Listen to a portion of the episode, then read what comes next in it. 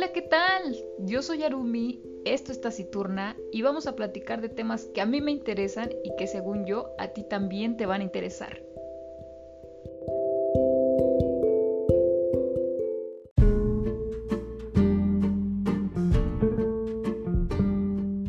Hola, ¿qué haces, Urimi? Pues aquí, mira, me voy a comer unas fresas. Invítame. Oye, pero ¿ya las lavaste? ¿Qué? ¿De qué hablas? Las frutas y las verduras también se lavan. Hachis, ¿y por qué o qué? Sí, que estuvieran en el piso. Pues algunas sí nacen en la tierra, como las papas. Pero aunque no fuera así, debes lavarlas. ¿Sabes todo el camino que han recorrido y por todas las manos que han pasado? Y no sabes si esas personas se lavaron las manos o los contenedores fueron lavados. Ah, pensándolo bien, ya no quiero fresas. No, tampoco se trata de no comer frutas o verduras. Solo hay que lavarlas muy bien y listo. Imagínate que nos dé una infección o cólera, como en 1830. Bienvenidos al breviario cultural. ¿Cólera? ¿Qué es eso? ¿No sabes qué es el cólera? Pues mira, básicamente fue una enfermedad que acabó con la mitad de la población en la época victoriana. Se transmite por medio del agua y lo que causa es diarrea y una extrema deshidratación. Puedes llegar a la muerte en unas pocas horas. ¿En serio? Ahora con mayor razón, no comeré nada de frutas o verduras. No, ya te dije que solo hay que lavarlas bien y aparte son importantes para tu alimentación, solo que hay que lavarlas con agua potable y pues acá podemos también agregarles unas gotas de cloro. ¿Cloro? ¿Pero qué eso no nos hace daño? No, en cantidades mínimas no. Además es para quitar las bacterias de las frutas. También hay que enjuagarlas también muy bien porque precisamente el agua fue el que propagó esta enfermedad letal. ¿Ah, sí? ¿Es que antes no lavaban nada o qué? Pues no. Antes la higiene que hoy en día conocemos no la tenían como rutina en el día a día. Imagínate que antes la gente hacía del baño pues donde podía. Y bueno, muchos hacían sus necesidades cerca del río. Entonces luego esas necesidades eh, pues se iban por el agua y se empezó a contaminar. Y después esa misma agua la usaban para uso doméstico, para preparar alimentos, lavar ropa. Imagínate el contagiadero que se hacía. Tío, ¿y por qué hacían eso? ¿Que no existían los baños? Como los conocemos ahora, no. Imagínate que cuando se dieron cuenta de lo que pasaba con el agua y con las heces, empezaron a poner pues las famosas letrinas. Y estas debían estar lejos de algún río para que precisamente pues no fueran contaminados y a partir de ahí entendieron que había que lavarse las manos, hervir el agua, cocer los alimentos, lavarlos con agua potable, etcétera, etcétera. Todo eso que pues hoy en día lo hacemos como una rutina. ¡Guácala! O sea que eso era un cochinero. Pues sí, básicamente. Y como el cólera provocaba la diarrea y hasta el vómito, ya te imaginarás cómo se encontraban las calles llenos de... Ya, ya, ya, ya, ya entendí. No hay que ser tan específicos. Yo no puedo creer que por eso murió tanta gente. Pues sí, pero bueno, es que en esas épocas también se ignoraban muchos temas. Y míranos ahora, teniendo aún más higiene que en esa época, pues ahora por el COVID tenemos que poner más atención en el lavado de manos, limpiando casi todas las áreas que tocamos, usando el cubrebocas por el bien común. ¿Cuándo ibas a pensar que estaríamos en una pandemia? Nunca, yo creo que eso nunca lo habíamos pensado. No, pues jamás. Pero qué bueno que retomemos el lavarnos bien las manos y no andarnos saludando de besos, yo. Como me cae gordo, así, así de lejitos es mejor. Sí te entiendo, yo, yo pienso igual, aunque a veces el contacto es inevitable, ¿no? Como que un abrazo, un choque de puños. El humano necesita ese tipo de cosas, es parte de la convivencia. O sea, sí, pero ah, no es necesario tanto acercamiento. bueno, sí, eso sí, pero ya te veré cuando tengas novio. Jamás tendré novio, los niños me caen mal. Sí, sí, eso dices ahorita, espérate unos ocho añitos y ya te veré, pero bueno. Hablando de esto, vamos a la reseña de la semana. Libros y reseñas. Bienvenidos a Libros y Reseñas. Ya casi terminamos febrero y no me podía despedir del mes sin antes hablar de este singular libro amado por tantos y odiado por mí y otros tantos. no, no, ya. Ok, sí, a veces exagero. No lo odio, no lo odio, pero simplemente se me hace algo enfermizo e imposible lo que ahí relata. Es que miren, ahora que estoy leyendo otro libro de este autor, bueno, puedo entender un poco su forma de escritura. ¿Ya, se imaginarán de qué libro estoy hablando? Cólera, amor, por supuesto, El amor en los tiempos del cólera, de Gabriel García Márquez, un clásico de la literatura hispanoamericana. Por supuesto, en este mes del amor no podía dejar atrás este libro. Y miren que me aguanté la reseña para este mes. Hace ya tiempo que leí el libro, si no mal recuerdo fue en el 2019 y creo que fue en el mes de julio. Y bueno, heme aquí reseñando el primer libro que leí de Gabriel García Márquez. Créanme que no fue, no fue de mi total agrado. Cuando en el club se anunció este libro, eh, le tuve un poquito de miedo porque mi madre ya me había dicho que a ella no le gustó. Entonces confío mucho en, sus críticas porque normalmente eh, tenemos gustos muy similares. Pero bueno, aún así me aventuré a la lectura porque creo que debía leer algo sobre el autor. Premio Nobel de 1982, tres años antes de publicar El amor en los tiempos del cólera, publicó su obra maestra Cien años de soledad. Y, señoras y señores, es precisamente el libro que estoy a punto de terminar de leer. Y Cabe mencionar que me agradó un poco más que el primero que leí. Pero también entiendo la forma en que escribe Gabo, entonces ya, ya, ya le voy agarrando la onda, es algo surrealista. Bueno, creo que le gusta ese tema del incesto, ¿por qué no sé? que también dicen que, que sus historias se basan un poco en como en su familia, ¿no? No precisamente es lo mismo, pero sí los relatos se asemejan a las historias que escribe. Y bueno, es que ya viéndolo con otros ojos, creo que sí, que la realidad supera la ficción. Ya no me espanté tanto como lo hice con El amor en los tiempos del cólera. Sin duda, 100 años de soledad es mucho más enredado, tiene más problemas y una familia muy peculiar. Pero bueno, aquí vengo a platicarles sobre el amor en los tiempos del cólera. ¿Y por dónde, por dónde puedo empezar? La historia comienza con la muerte del mejor amigo de Juvenal Urbino. Muere pues, por probar cianuro. No saben por qué pues, este amigo decide suicidarse. Al parecer no quería llegar a viejo, ¿no? Entonces cuando se enteran de, de este amigo, le llaman al doctor Juvenal Urbino para que vaya en su ayuda. Pero pues cuando llega ya era demasiado tarde porque ya encuentra el cuerpo de, de, su amigo, de su mejor amigo pues en el piso, ¿no? Y su rival más grande en el ajedrez porque con él es con quien siempre jugaba. Entonces al ver esto pues ya era demasiado tarde para poder ayudarlo y bueno, Juvenal tiene que regresar a casa y con que se encuentra con que su loro, su mascota, se encuentra en un árbol y no puede bajar, ¿no? Entonces él decide él decide ayudarlo y pone una escalera en el árbol y empieza a subir para poder bajar a su loro. ¿Y qué creen que es lo que pasa? Pues para que lo descubran deben de leer el libro. Sí, oigan, no les voy a decir todo. Tienen que leerlo. Así, así es como empieza el libro, pero realmente todo inicia con Fermina Daza, una joven adolescente que se empieza a enamorar de un telegrafista que se llama Florentino Ariza.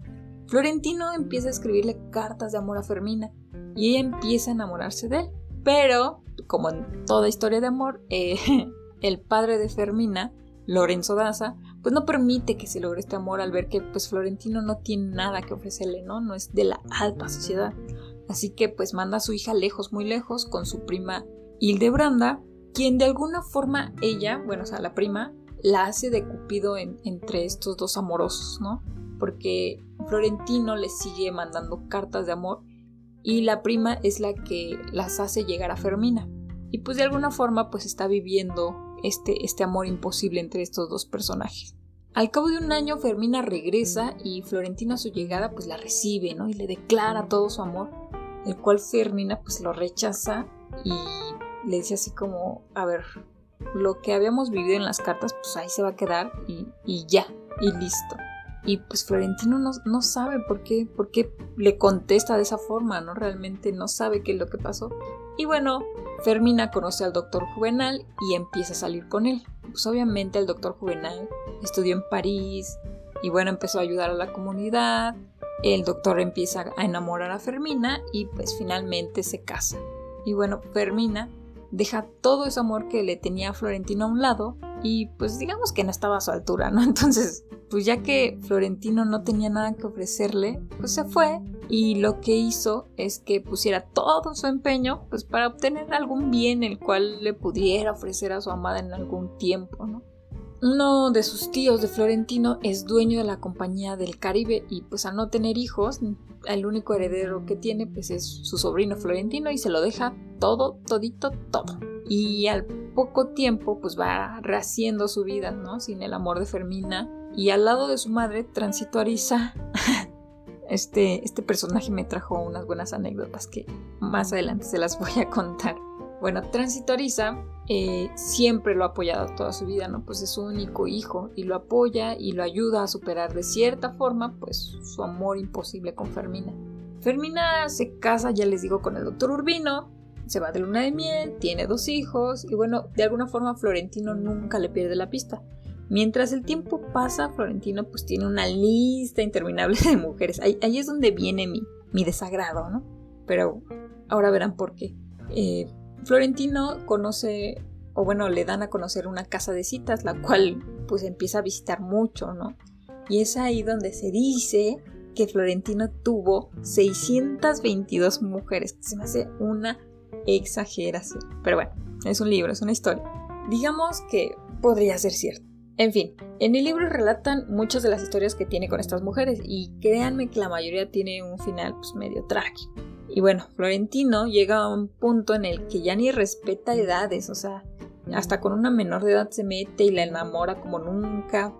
Pero, pues, Florentino solo piensa en una mujer, ya sabrán ustedes quién. y sí, claro, ¿ven? Ahí es donde, donde no crean el amor que le profesa Daza. O sea, después de tanto tiempo ama con la misma intensidad a Fermina Daza. Nah, no puedo creer yo eso. Bueno, el chiste aquí es que más adelante Florentino al parecer tendrá por fin su oportunidad para enamorar a Fermina.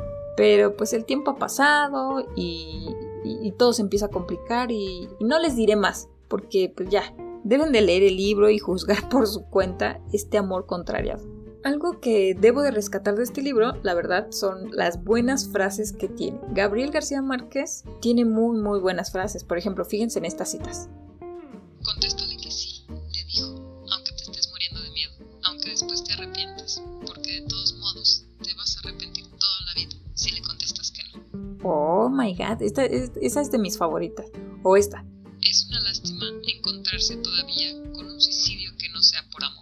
Wow, está muy romanticona. Y ya, por último. Nada en este mundo es más difícil que el amor. Oh my god. La verdad, que qué buenas frases tiene y así como estas hay muchas más. Es algo que, que, me agradó bastante. Y bueno, juzgándola ahorita, ya a punto de terminar 100 años de soledad, les podría decir que pues, este libro no está tan grave como La familia de los Buen Día. Cuando recién terminé El amor en los tiempos del cólera, les podría decir que yo casi, casi aventé el libro, ¿no? No me gustaba la forma en que escribía Gabriel García Márquez. Romantizó mucho a Florentino y yo no podía creer, ¿no? Que después de 50 años pudiera seguir enamorado de Fermina. Era imposible, o sea, después de tantas mujeres que tuvo, me estaban dando a entender que un amor tan fuerte como el que tuvo con Fermina pudo perdurar a través de los años. Nah, no, no, no, no, yo no lo creo. O sea, ¿cómo puede ser posible si se enamoró tantas veces? Y bueno, eh, de Fermina lo entiendo. Tantos años con el mismo hombre y después de su tragedia y eh, es más comprensible. En fin, El amor en los tiempos del cólera, este clásico de Gabriel García Márquez, debe estar en su lista de lecturas. Si quieren saber un poco del amor, este debe ser su libro con apenas 400 páginas y ningún capítulo. No sé por qué hizo eso, me causó un poco de conflicto al que no tuviera capítulos, pero bueno, así es el libro. Y sabrán el por qué el amor puede contra cualquier adversidad. así que para cerrar bien el mes, pues lean este clásico. Hay unas ediciones muy bonitas. Yo, por ejemplo, conseguí la edición ilustrada de la editorial Diana y me gustó mucho la, portada y las ilustraciones, se me hacen muy muy bonitas, pero pues sí, la verdad está algo medio carito, así que si les gusta ver su librero bonito, pues yo creo que vale la pena adquirir este, este libro. Si no, pues hay unas ediciones más económicas y también igual de bonitas, o sea, no, no hay problema. Así que ya saben, si su debilidad es el amor, Florentino Ariza les podrá dar algunas clases. de hecho, ahora que recuerdo este libro, ah, lo que les estaba diciendo, me trajo, me trajo algunas discusiones algo raras y ñoñas, pero déjenme contarles algunas. En alguna ocasión estaba jugando con unos amigos Basta, ¿no? Este juego que vas, haciendo, el, bueno, vas diciendo el abecedario y la letra que te toca es con la que tienes que, empezar a decir este, nombres o ciudad o país o color o así, varias cosas. Entonces había tocado la letra T y a mí me tocaba decir este, un nombre, pero bueno, este basta aparte era más moderno, ¿no? Porque era acá una maquinita y, y, el chiste es que me tocó la letra T y tenía que decir un nombre. Y ahorita ustedes me podrán decir, pues muy fácil, ¿no? Teresa, Tatiana, eh, no sé, cualquier otro. Entonces en ese momento cuando me dicen, le traté nombre propio, y yo así de, Dios mío, se me quedó la mente en blanco, ¿no? Pero como la ñoñita de Arumi pues, estaba leyendo El amor en los tiempos del cólera, lo primero que se le vino a la mente fue tránsito. Y todos, ¿qué? Ja, ja, ja, ja. Me acuerdo, ¿no? Que se burlaron de mí. Y sí me sentí un poco mal y yo así de, es un nombre propio. No, claro que no. Y entonces ahí va Arumi, ¿no? A dar su explicación. Claro que sí, porque yo estoy leyendo El amor en los tiempos del cólera y ahí hay un personaje. Ya sabrán. Y todos, no, no, no, no, estás mal, estás loca. Y ya una chica, bueno, una de las que estaba ahí, empezó a buscar, ¿no? Lo googleó y yo todavía les digo, no, sí, búscalo en internet, debe de aparecer. Y sí, sí, obviamente apareció. Me dice, no, sí, tiene razón, sí, es un nombre propio. Y todos, nah, pero aquí en México casi no se usa. Y yo así de, pues será lo que tú quieras, hijo, pero nombre propio es nombre propio, ¿no?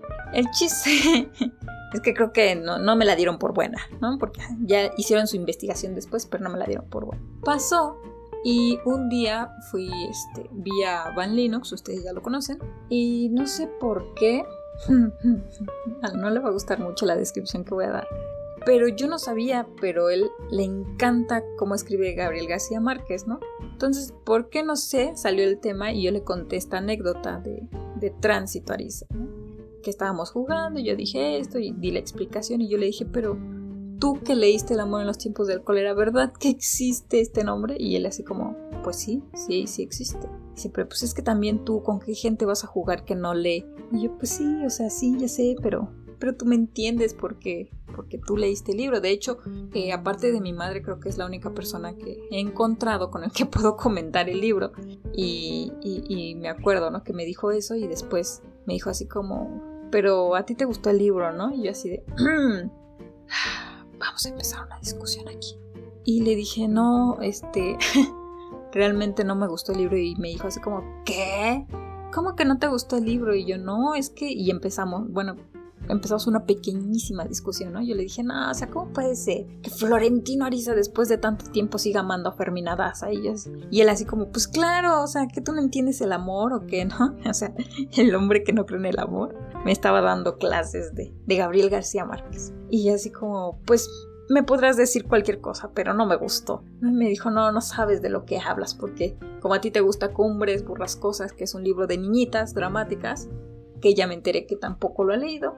Tendré que inducirlo a que lo lea, porque no, así no se puede quedar esto, ¿no? Y, yo le decía, no, ¿qué te pasa? Cumbres es lo mejor. Y él me decía, no, Gabriel García Márquez es lo mejor. bueno, en fin, una discusión. Ahora que estoy leyendo Cien años de soledad, porque pues creo que era necesario que lo leyera para entender un poco más, ¿no? De Gabriel García Márquez. Me, me ha ayudado, la verdad. Y, y, con él lo comento porque creo que es un una persona que, que, defiende la escritura de Gabriel García Márquez y sí, lo entiendo un poco. No voy a decir que es mi favorito porque no lo es, pero ya puedo entender un poco más de este escritor y creo que vale la pena siendo un premio Nobel y aparte es un clásico. Todos deberíamos de leerlo y juzgarlo como mejor nos, nos acomode. Eh, sigo pensando que no es mi favorito, o sea, no es mi favorito. Podría todavía 100 años de soledad. 100 años todavía se defiende mucho más que que el amor en los tiempos del cólera.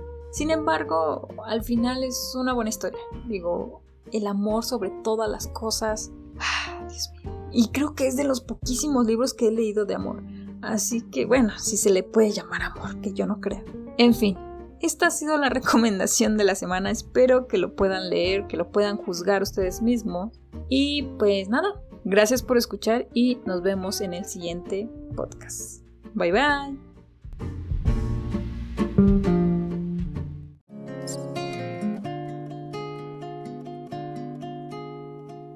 ¿Quieres que me aleje para empezar otra vez? Que no venga con mi mierda a estorbar tus pies. Y seguir hacia adelante con tu vida, lejos de mi piel. Aunque estés con otro, sigo amándote, ya ves. Me tienes la mano apretando en el arnés. Me tienes de espalda en la